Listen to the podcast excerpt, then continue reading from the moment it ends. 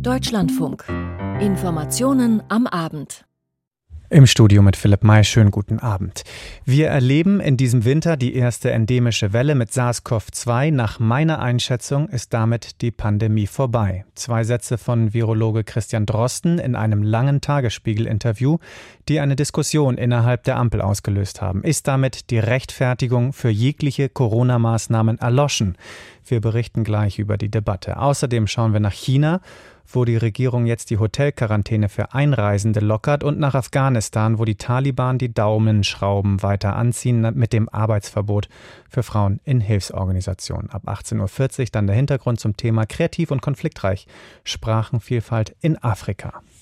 Ziemlich genau drei Jahre ist es her, dass die ersten Berichte aus China über eine neuartige Lungenkrankheit die Runde machten. Der Beginn der Corona-Pandemie kündigte sich an. Nun, nach Abermillionen Impfungen und Abermillionen Infektionen, geben immer mehr Mediziner einen positiven Ausblick, unter ihnen auch Deutschlands bekanntester Virologe Christian Drosten. Die Immunität in der Bevölkerung sei nach diesem Winter breit und belastbar die Pandemie vorbei. Und jetzt wird gestritten mit den bekannten Positionen, während FDP-Justizminister Marco Buschmann das Ende aller Corona-Maßnahmen fordert, tritt SPD-Gesundheitsminister Karl Lauterbach auf die Bremse. Aus Berlin Volker Findhammer. Für Bundesjustizminister Marco Buschmann ist die Sache klar. Wenn Virologen wie Christian Drosten sagen, dass Corona endemisch geworden ist, also wie die Grippe oder RS-Viren zum Reigen der immer wiederkehrenden Erkältungskrankheiten ohne erhebliche Gefahren gehört, dann sollten als politische Konsequenz auch die letzten Corona-Schutzmaßnahmen beendet werden. Das fordert Buschmann in einem Twitter-Eintrag. Im Interview mit dem Berliner Tagesspiegel hat Christian Drosten davon gesprochen, dass man in diesem Winter die erste endemische Welle mit SARS-CoV-2 erlebe und nach diesem Winter eine so breite und belastbare Bevölkerungsimmunität haben werde, dass nach seiner Einschätzung damit die Pandemie vorbei sei, sofern es keine böse Überraschung wie etwa einen weiteren Mutationssprung gebe. Aber selbst das erwartet Drosten im Moment nicht. Diese Einschätzung vertritt am Morgen im Deutschlandfunk auch Ärztepräsident Klaus Reinhardt. Passiv ist es natürlich damit nicht. Wir werden immer wieder auch kleine Wellen natürlich beobachten, aber wir werden nicht eine solche Dynamik von Infektionen haben, wie wir sie in den letzten zweieinhalb Jahren haben beobachten können. Aber auf die Frage, ob und wann alle Corona-Schutzmaßnahmen fallen sollen, zeigt sich der Ärztepräsident doch etwas vorsichtiger. Zwar gäbe es mit dem absehbaren Ende der Pandemie gute Gründe, alle rechtlichen Einschränkungen auslaufen zu lassen, Jedoch sollte man eine Erfahrung aus der Zeit der Pandemie bewahren. Wenn wir wie jetzt solche ausgeprägten Infektwellen haben, finde ich, kann man darüber nachdenken, ob man für einen gewissen Zeitraum des Jahres in solchen Situationen eine Maske trägt. Ansonsten aber gäbe es inzwischen gute Gründe, mit dem SARS-CoV-2-Virus gelassener umzugehen. Keine Eile mit dem Ende der Corona-Schutzmaßnahmen hat SPD-Generalsekretär Kevin Kühnert, zumal die Ampelkoalition bereits ein Auslaufen der Regelung vereinbart habe. Das ist das aktuelle Infektionsschutzgesetz. Das gilt noch bis im 7. April. Das ist das Datum, wo es ausläuft. Und da sind ja gegenüber dem, was wir die letzten drei Jahre hatten, nur noch ganz wenige Maßnahmen drin. Etwa die Maskenpflicht im Fernverkehr, erklärt Kühnert im ZDF Morgenmagazin. Ansonsten aber seien die Länder zuständig, die oft genug schon, wie bei der Isolationspflicht, die nicht mehr in allen Bundesländern gilt, reagiert und die Vorsichtsmaßnahmen gelockert hätten. Das heißt, wenn Herr Buschmann jetzt appelliert zu diesem Gesetz, was er selber mitbeschlossen hat, dann appelliert er an die Länder. Ich würde sagen, wir erleben jetzt noch vier Monate Abschiedstournee des Infektionsschutzgesetzes und wenn es dann keine Mutationen gibt, dann wird es auch wirklich in die Phase der Eigenverantwortung übergehen müssen.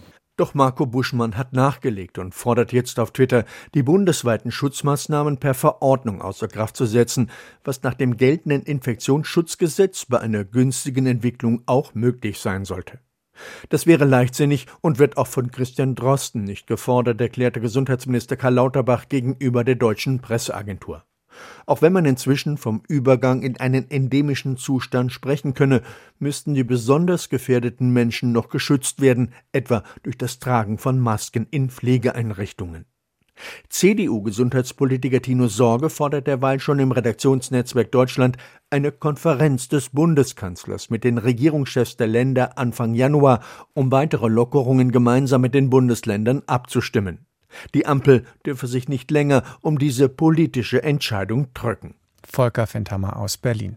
Und auch in China werden die bis vor kurzem noch extrem rigiden Corona-Maßnahmen zurückgefahren, allerdings unter ganz anderen Voraussetzungen, ohne eine vergleichbare Bevölkerungsimmunität wie in weiten Teilen der westlichen Welt. Die Folge Rekordinfektionszahlen, über die sich der Machtapparat um Xi Jinping allerdings ausschweigt. Jetzt hat die Staatsführung angekündigt, auch die Quarantäneregeln für Einreisende zu beenden. Benjamin Eisel mit den Reaktionen. Die Hotelquarantäne bei der Einreise ist die letzte große Maßnahme der Null-Covid-Politik, die fällt. Nach Angaben der Nationalen Gesundheitskommission genügt ab dem 8. Januar ein negativer Corona-Test, der nicht älter ist als 48 Stunden. Bis heute gelten offiziell mindestens fünf Tage Isolation in einem Hotelzimmer unter strenger Überwachung. Zwischendurch waren sogar 21 Tage vorgeschrieben. Am 8. Januar werden nun auch Beschränkungen für Fluggesellschaften abgeschafft. Now, airlines both domestically and internationally will no doubtedly uh, restart up those routes uh, as soon as possible. Der Shanghaier Luftfahrtexperte David Yu geht davon aus, dass chinesische und internationale Fluggesellschaften jetzt so schnell wie möglich wieder mehr Verbindungen von und nach China in ihr Angebot aufnehmen werden. Wie schnell sich der Flugverkehr zwischen China und dem Rest der Welt normalisieren wird, ist allerdings unklar. Derzeit gibt es nur einen Bruchteil an Flugverbindungen im Vergleich zu vor der Pandemie. Viele Flugzeuge von chinesischen Fluggesellschaften sind noch eingemottet, so David Yu.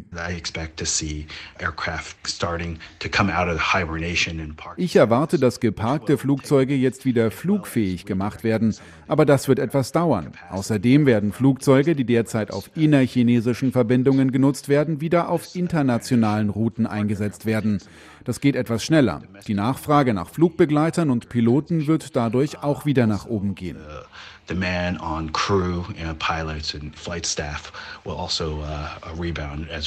In den vergangenen drei Jahren hat China kaum Visa ausgestellt. Touristen dürfen bis heute nicht ins Land. Zwar kündigte die Staats- und Parteiführung einige Visa-Erleichterungen an, konkrete Maßnahmen wurden aber nicht genannt. Während der Pandemie hat die kommunistische Regierung auch viele chinesische Staatsbürger daran gehindert, das Land zu verlassen, wenn diese keinen triftigen Grund hatten. Auch hier wurden Lockerungen angekündigt. Wirtschaftsvertreter begrüßen die jüngsten Änderungen. Das war weit überfällig. Äh, zumal ja in China de facto schon mehr Leute infiziert sind als in anderen Ländern, äh, mit denen jetzt die Reisenden reinkommen. Jörg Wuttke, der Präsident der Europäischen Handelskammer in China. Warum man jetzt noch zwei, drei Wochen wartet, äh, ist mir absolut unschlüssig. Aber Tatsache ist, dass man erkannt hat, dass Quarantäne eben sehr aufwendig ist, sehr viel Geld kostet und auch im Grunde genommen jetzt de facto unnütz ist. Das Coronavirus breitet sich in der Volksrepublik weiter rasant aus. Viele Krankenhäuser im Land sind überlastet. Schätzungen zufolge könnten in den kommenden Monaten etwa eine Million Menschen an den Folgen einer Covid-Erkrankung sterben. Krematorien im Land haben deutlich mehr zu tun als normalerweise. Wie viele Menschen tatsächlich sterben, ist unklar. Die Staats- und Parteiführung hat am 7. Dezember nach fast drei Jahren Reisebeschränkungen, Lockdowns, Massentests und anderen harten Maßnahmen ein Ende ihrer Null-Covid-Politik bekannt gegeben, überraschend und weitgehend unvorbereitet. Der Bericht aus Peking von Benjamin Eisel. Als die Taliban im August 2021 wieder die Macht in Afghanistan übernahmen, gab es unter westlichen Beobachtungen noch die leise Hoffnung, dass es keine Rückkehr zum steinzeitlichen Regime ihrer ersten Herrschaftsphase bis 2001 geben würde. Doch langsam aber sicher drehen die Islamisten das Rad doch wieder zurück. Die Hardliner scheinen die Oberhand zu haben, wie das gerade erlassene Arbeitsverbot für Frauen in Hilfsorganisationen zeigt. Ganz einig scheinen die Taliban Taliban untereinander aber nicht zu sein, berichtet unser Korrespondent für die Region Peter Hornung. Am gestrigen Montag waren sie zusammengetroffen, der Wirtschaftsminister der Taliban Mohammed Hanif und Ramis Alakbarov, der für die Vereinten Nationen die humanitäre Hilfe in Afghanistan koordiniert. Zum Verlauf des Gesprächs aber wurden zunächst keine weiteren Angaben gemacht. UN-Vertreter Alakbarov hatte im Gespräch mit der Deutschen Welle allerdings erklärt, über die Beteiligung von Frauen bei der humanitären Hilfe lasse sich nicht verhandeln. Es ist ein Prinzip der humanitären Hilfeleistung und wir können nicht prinzipienlos Hilfe leisten. Aus einem vertraulichen Gesprächsprotokoll, das dem ARD-Studio Südasien exklusiv vorliegt, geht nun hervor, wie das Gespräch am Montag tatsächlich verlief und vor allem, was der Taliban-Wirtschaftsminister Hanif sagte. Offenbar zeigte er sich kompromissbereit. Er wolle helfen, einen Ausweg aus dieser Situation zu finden und die Aufhebung des Erlasses zu erreichen, wonach Frauen nicht mehr bei Hilfsorganisationen arbeiten dürfen. In dem Protokoll heißt es zudem, der Minister habe sich nahezu entschuldigend geäußert. Die oberste Taliban-Führung habe ihn beordert, das Arbeitsverbot auszusprechen. Es gelte ausdrücklich nicht für den medizinischen Sektor und nicht für die Vereinten Nationen. Minister Hanif betonte zudem, es gebe keinen größeren Plan zum Verbot humanitärer Hilfe. Das jetzige Verbot sei erlassen worden, weil die Taliban-Führung Berichte erreicht hätten, wonach Frauen bei Hilfsorganisationen sich nicht vollständig verschleierten. Nun solle in einigen Tagen ein Lösungsvorschlag vorgelegt werden. Zahlreiche Hilfsorganisationen hatten am Wochenende erklärt, dass sie ihre Aktivitäten in Afghanistan vorerst einstellen werden, auch die Deutsche Welthungerhilfe und die Caritas. Man setze jetzt auf diplomatische Gespräche, so Simone Pott von der Welthungerhilfe. Das Schicksal von Millionen von Frauen hängt im Grunde genommen von diesen Gesprächen und Verhandlungen der kommenden Tage ab. Das heißt, wir haben im Moment eine sehr, sehr wichtige Phase, wo es entscheidend ist, dass die internationale Gemeinschaft Druck ausübt und klar macht, dass es nicht in Ordnung ist, dass die Hälfte der Bevölkerung hier von Hilfe ausgeschlossen werden soll. Als eine der ersten Organisationen hatte der norwegische Weltflüchtlingsrat NRC erklärt, unter diesen Bedingungen könnten sie nicht mehr arbeiten. Aus grundsätzlichen Erwägungen, aber auch rein praktisch, sagt Becky Roby vom NRC. Ganz praktisch gesehen können wir unsere Arbeit in diesem Land einfach nicht leisten ohne Frauen, die für uns arbeiten. Frauen und Kinder gehören zu den den verletzlichsten Menschen hier und wir haben keinen Zugang zu ihnen ohne weibliche Mitarbeiter. Die Kultur hier ist sehr konservativ und wir können keine Männer schicken, um die Bedürfnisse von Frauen zu ermitteln und Dienstleistungen für sie zu erbringen. Wir werden erst wieder in Afghanistan tätig sein, wenn unsere weiblichen Mitarbeiter wieder arbeiten dürfen. Mehrere Vertreter internationaler Hilfsorganisationen sagten der ARD, die Begründung des Verbots mit der fehlenden Verschleierung hielten sie lediglich für einen Vorwand. Die nicht öffentlichen Äußerungen des Ministers jedoch seien womöglich ein Hinweis darauf, dass die Taliban sich beim jüngsten Erlass nicht einig sind. Der Bericht von Peter Hornung. Nach zehn Monaten russischem Angriffskrieg in der Ukraine erscheint die Lage festgefahren. Nach zahlreichen militärischen Niederlagen haben sich die russischen Aggressoren zunehmend darauf verlegt, die Zivilbevölkerung mit Drohnenangriffen zu terrorisieren. Doch auch den ukrainischen Verteidigern scheinen derzeit die Mittel für weitreichende Gegenoffensiven zu fehlen. Nun hat die ukrainische Seite einen UN-Friedensgipfel vorgeschlagen, für eine Beteiligung Russlands dabei allerdings hohe Hürden formuliert. Über die Reaktion aus Deutschland berichtet Stefan Detjen. Sind Verhandlungen zwischen der Ukraine und Russland nur ohne Putin möglich? Westliche Regierungsvertreter und Diplomaten haben eine solche Aussage bisher, zumindest in der Öffentlichkeit, meist vermieden. Es soll keine Gründe für den Vorwurf geben, bei der Unterstützung der Ukraine gehe es auch oder vor allem um einen Regime-Change in Moskau, den Sturz Putins. Doch Jürgen Hart, der außenpolitische Sprecher der Unionsfraktion im Deutschen Bundestag, spricht nun offen aus, was andere allenfalls hinter geschlossenen Türen äußern.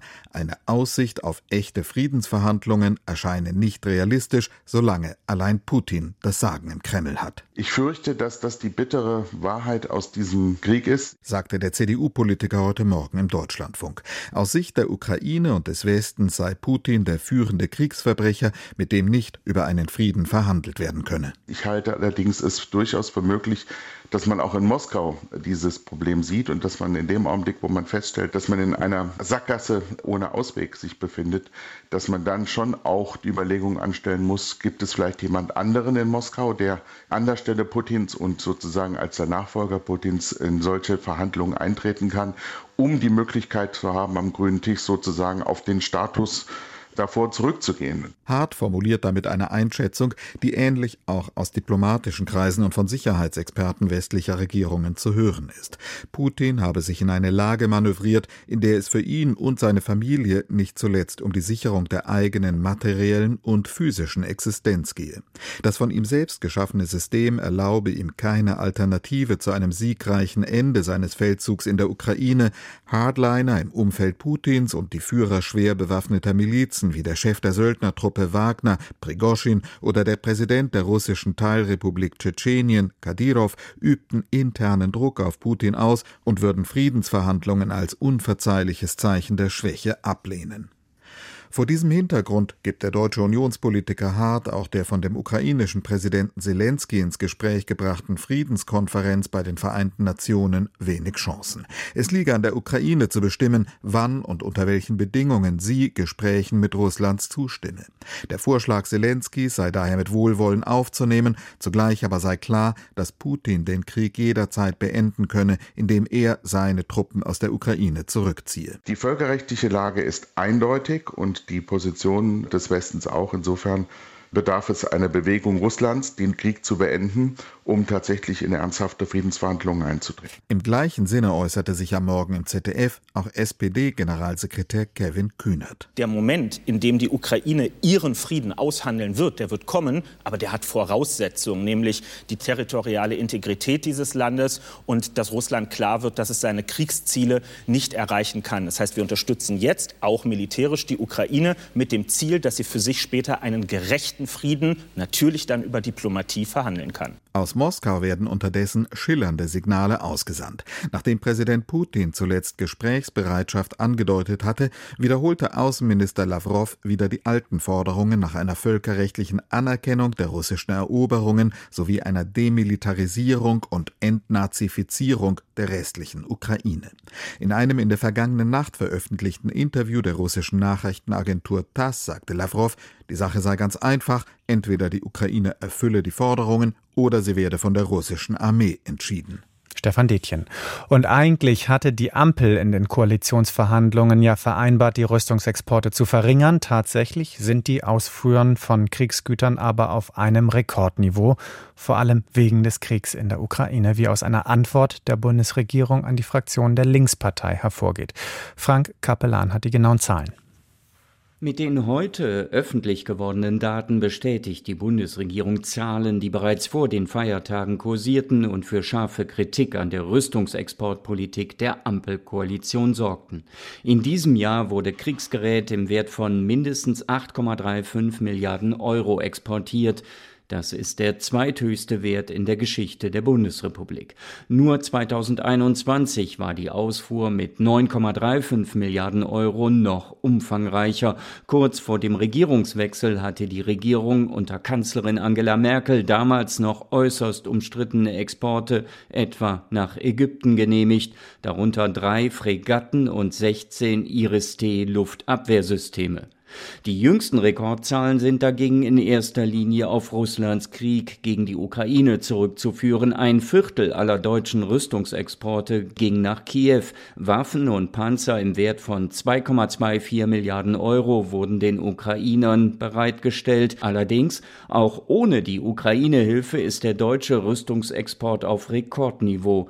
Nur fünfmal in 16 Merkel-Jahren wurde die 6 Milliarden Euro Marke überschritten. Nun ist es ausgerechnet die Ampelkoalition, die jenseits der Ukraine-Hilfe diese Summe für die Ausfuhr von Kriegsgütern genehmigt hat. Das Kabinett von SPD, FDP und Grünen verantwortet die zweithöchsten Exporte von Waffen und Kriegsgerät aller Zeiten betont daher die linken Abgeordnete Sevim Dadelen. Sie hatte Auskunft über die deutschen Rüstungsexporte gefordert und sieht sich nun in ihrem Urteil bestätigt. Statt die Rüstungsexporte wie versprochen einzuschränken, liefert die Ampel skrupellos Rüstungsgüter in Kriegs- und Krisengebiete, schimpft die Außenexpertin der Linken. Besonders in der Kritik stehen dabei Waffenlieferungen nach Saudi-Arabien. Gerade erst wurde die Ausrüstung von Kampfflugzeugen Flugzeugen mit deutscher Hilfe bewilligt. Außenministerin Annalena Baerbock hatte dies mit europäischen Verpflichtungen begründet. Simone Wisotzki von der Hessischen Stiftung für Friedens- und Konfliktforschung will das nicht gelten lassen. Genau mit diesen Flugzeugen wurden jedoch die Luftangriffe auf jemenitische Ziele geflogen und 19.000 Zivilisten wurden dabei verletzt oder getötet. In der Tat hatten sich SPD, Grüne und FDP im Koalitionsvertrag darauf verständigt, die Rüstungsexporte deutlich zurückzufahren und schärfer zu kontrollieren. SPD-Verteidigungsministerin Christine Lamprecht allerdings drängt sogar auf weitere Lockerungen, zumindest dann, wenn es um Projekte mit europäischen Partnern geht. Wenn Frankreich, Italien, Spanien sagen, das ist vertretbar, dieser Export, können wir uns dann rausnehmen, ein Veto einlegen? Ich glaube nein. Teile der SPD, aber vor allem die Grünen widersprechen dieser Linie. Der für Rüstungsexporte zuständige Bundeswirtschaftsminister Robert Habeck hatte schärfere Exportkontrollen in Aussicht gestellt. Die Lieferungen an die Ukraine allerdings sind davon nicht betroffen. 30 Flugabwehrpanzer Gepard, 14 Panzerhaubitzen 2000, 5 Mehrfachraketenwerfer und das Flugabwehrsystem Iris-T wurden Kiew überstellt. Weitere Unterstützung ist für 2023 angekündigt. Die deutschen Rüstungsexporte auf Rekordniveau, der Bericht von Frank Capellan. Nach Israel, wo in den kommenden Tagen Benjamin Netanyahu wohl an die Spitze der Regierung zurückkehren wird. Die Koalition, die er diesmal schmieden möchte, macht aber schon jetzt vielen Menschen in Israel Angst durch den starken Einfluss der rechtsnationalistischen und religiösen Parteien in einer möglichen künftigen Koalition sehen viele den Rechtsstaat und die Demokratie in Israel gefährdet. Der designierte Ministerpräsident versucht dagegen die Zweifel in der Gesellschaft zu zerstreuen und verweist auf seinen Führungsanspruch als Regierungschef. Julio Segador. Es geht hoch her vor der Knesset, dem israelischen Parlament in Jerusalem. Gut 100 Menschen demonstrieren vor der Knesset gegen die künftige Regierung. Es einzieht die Sorge um ihr Land. Ich wünsche mir eine bessere Regierung für eine bessere Zukunft in Israel. Uh, uh, Leider wird diese Regierung in dem Moment, in dem sie Gesetze verabschiedet, die Demokratie in Israel zerstören. Israel steht vor einer Zäsur. In Kürze schon wird das Land die am weitesten rechtsstehende und religiöseste Regierung bekommen seit der Gründung des Staates vor fast 75 Jahren. Eine Konstellation, die auch Israels Staatsoberhaupt Isaac Herzog Sorgen bereitet. Wenn sich israelische Bürger aufgrund ihrer Identität oder ihres Glaubens bedroht fühlten, untergrabe dies die grundlegenden demokratischen Werte Israels, twitterte er am Sonntag. Es sind Aussagen einiger ultrareligiöser Politiker, die Herzog und viele andere Israelis um die Demokratie fürchten lassen. In Interviews hatten sie gesagt, dass es Ärzten erlaubt sein sollte, Behandlungen an Mitgliedern der LGBTQ-Gemeinde zu verweigern, wenn dies ihrem religiösen Glauben widerspricht. Mitglieder der künftigen israelischen Regierung sind offen homophob, rassistisch, illiberal. Und die ultrareligiösen Politiker versuchen scheibchenweise den säkularen Staat zu schwächen, etwa beim Thema Wehrpflicht, die künftig für religiöse Israelis kaum noch gelten soll. Noch Ministerpräsident Yair Lapid sieht darin eine klare Benachteiligung nicht religiöser Israelis. Wir sind nicht eure Trottel, wir sind nicht nur hier, um Steuern zu zahlen und unsere Kinder in die Armee zu schicken. Die Mehrheit des Volkes ist gegen diese Art von Politik. Das Vereinigte Tora-Judentum, die Partei ist ebenfalls in der Regierungskoalition, möchte die Stromproduktion am Schabbat einstellen und mehr geschlechtergetrennte Strände ausweisen und die Halacha, die rechtliche Grundlage des Judentums, soll stärker in das Bewusstsein der Bevölkerung getragen werden. Viele Israelis sehen darin eine Entwicklung hin zu einem Gottesstaat. Der designierte Ministerpräsident Benjamin Netanyahu sah sich hier genötigt, einiges klarzustellen. Es gibt und es wird Strom am Schabbat geben, es gibt und es wird Badestrände für alle geben. Wir werden den Status quo beibehalten. Es wird hier keinen Halacha-Staat geben, sondern einen Staat, in dem für jeden Bürger Israels gesorgt wird. Namhafte Juristen sind zudem in der geplanten Justizreform eine Schwächung des Rechtsstaates und eine Bedrohung der Demokratie in Israel. Sorgen in Israel vor dem wahrscheinlichen Antritt der sehr rechten Regierung. Julio Segador aus Tel Aviv. Im Westbalkan nehmen die Spannungen zwischen Kosovo und Serbien erneut zu. Serbien hat sein Militär in Alarmbereitschaft versetzt und weitere Straßenblockaden in der ethnisch geteilten Stadt Mitrovica im Norden des Kosovo errichtet. Oliver Schosch berichtet. Die Nachricht klang beunruhigend. Die serbische Armee soll in der Nähe des serbisch-kosovarischen Grenzübergangs Jarinje Soldaten, Panzerfahrzeuge und Haubitzen zusammengezogen haben. Im serbischen Fernsehen meldete sich der serbische Verteidigungsminister Milos Vucevic zu Wort. Er sagte, er habe von Präsident Alexander Vucic die Anweisung erhalten, das Militär in Alarmbereitschaft zu versetzen. Wir haben 5000 Spezialkräfte der serbischen Armee bereitgestellt. Das ist eine maximal starke Kraft gegen diejenigen, die unser Land hassen und ihm Böses wollen. Sie werden durch unsere Kraft zerschlagen. Unsere Spezialkräfte werden auch 2023 noch bereitstehen, unser Vaterland zu beschützen.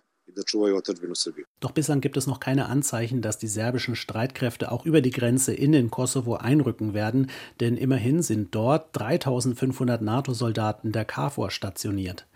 Der Ankündigung der serbischen Regierung vorausgegangen war eine Sitzung des Sicherheitsrats des Kosovo, also der albanisch dominierten Zentralregierung in Pristina.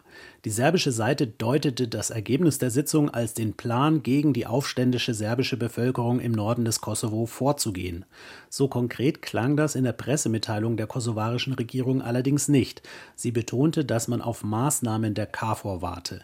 Die Barrikaden der Serben im Nordkosovo aus Bussen und LKWs, die seit zwei Wochen stehen, müssten entfernt werden, so die kosovarische Regierung, doch man sei da in einer kontinuierlichen Kommunikation mit der KFOR.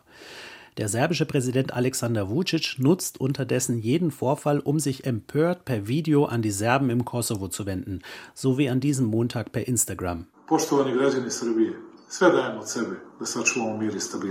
Sehr geehrte Bürger Serbiens, wir geben unser Bestes, um Frieden und Stabilität zu bewahren. Leider will man uns nicht hören. Heute wurde Patriarch Porphyrie der Zugang zum Kosovo verwehrt. Das gab es noch nie in der Geschichte für Serbien ein Eklat. Patriarch Porphyrie, das Oberhaupt der serbisch-orthodoxen Kirche, wollte zum serbischen Kloster Peć im Westen des Kosovo fahren. Denn Porphyrie ist nicht nur Metropolit von Belgrad, sondern auch Erzbischof von Peć. Warum er an der Grenze nicht durchgelassen wurde, dazu gab es noch keine Stellungnahme der kosovarischen Regierung.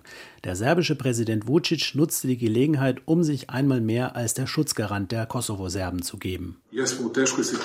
Wir sind in einer schweren Situation. Nachdem sich nun die Albaner bewaffnet und in Kampfbereitschaft versetzt haben, werde ich alle Maßnahmen ergreifen, dass wir unser Volk und unser Land beschützen werden.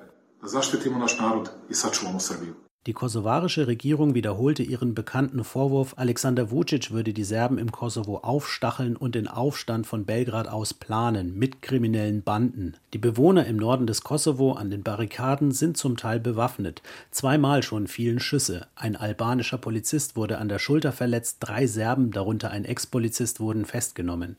Die Serben verlangen nun die Freilassung der Gefangenen, erst dann würden sie die Barrikaden wieder abbauen. Die Lage bleibt also weiter angespannt. Oliver Schosch berichtete. In die USA, wo das Schlimmste wohl überstanden ist, nachdem der schwere Wintersturm weite Teile des Landes lahmgelegt hat. Doch Entwarnung wollen die Behörden noch nicht geben. Aus New York Peter Mücke. Für eine Entwarnung ist es nach den Worten der New Yorker Gouverneurin Hochul noch zu früh. Sie forderte die Bewohner in den besonders betroffenen Regionen dazu auf, zu Hause zu bleiben. Es bleibe gefährlich, draußen zu sein. Gestern hatte die Politikerin die Stadt Buffalo im Nordwesten des Bundesstaates besucht. Dort meldeten die Behörden knapp 30 Tote. Die Opfer wurden in ihren Autos oder unter Schneewehen gefunden. Es wird befürchtet, dass die Zahl weiter steigen wird. Buffalo war über Weihnachten zeitweise von der Außenwelt abgeschnitten. Rettungsdienste konnten besonders betroffene Gebiete nicht erreichen. Vielerorts fiel der Strom aus. US-Präsident Biden hat inzwischen Notstandshilfen für den Bundesstaat genehmigt und kündigte an, New York mit der vollen Kraft der Regierung in Washington zu unterstützen. In den vergangenen Tagen waren in den USA bei extremer Kälte und starkem Schneefall mehr als 50 Menschen gestorben. Besonders betroffen war die Region um die großen Seen im Nordosten der USA und an der Grenze zu Kanada. Im Iran gehen die Proteste weiter gegen das Mullah-Regime, das wiederum vermehrt auch Volkshelden ins Visier nimmt, die lange als unantastbar galten. Zum Beispiel Ex-Fußballprofi Ali Dai, ein erklärter Unterstützer der Proteste. Ein Flugzeug mit seiner Frau und seiner Tochter an Bord war gestern auf dem Weg nach Dubai auf eine iranische Insel umgeleitet worden. Beide mussten aussteigen. Karin Sens mit den Einzelheiten. Ali Dai schreibt auf Instagram, Behörden und anonyme Personen hätten seine Familie und ihn in den letzten Tagen bedroht. Iranische Medien zitieren ihn mit der Frage, ob man Terroristen verhaften wollte. Seine Frau und seine Tochter seien legal vom Flughafen in Teheran abgeflogen und wollten am Montag wieder zurückkehren. Niemand sage ihm, was der Grund dafür ist, dass sie das Land nicht verlassen durften. Die beiden seien aber laut Dai nicht festgenommen worden. In iranischen regierungsnahen Medien heißt es, Dais Frau und seine Tochter wollten in die USA weiterreisen. Die Justiz werfe seiner Frau demnach vor, sich mit den Protesten gegen die Führung solidarisiert zu haben. Deshalb habe man sie aufgefordert, bei einer Ausreise um Erlaubnis zu fragen, dem sei sie nicht nachgekommen. Der frühere FC Bayern-Profi Dai, der wieder im Iran lebt, hatte sich selbst auf die Seite der Demonstrantinnen und Demonstranten gestellt. Laut iranischen Medien hatte sich der 53-Jährige Anfang des Monats an Streiks beteiligt, in dem das Teheraner Juweliergeschäft und das Restaurant der Familie geschlossen blieben. Und das waren die Informationen am Abend. Ab 19.05 Uhr können Sie hier unsere Kommentare hören, unter anderem zur Friedensinitiative der Ukraine. Ich bin Philipp May, danke fürs Zuhören und bis bald.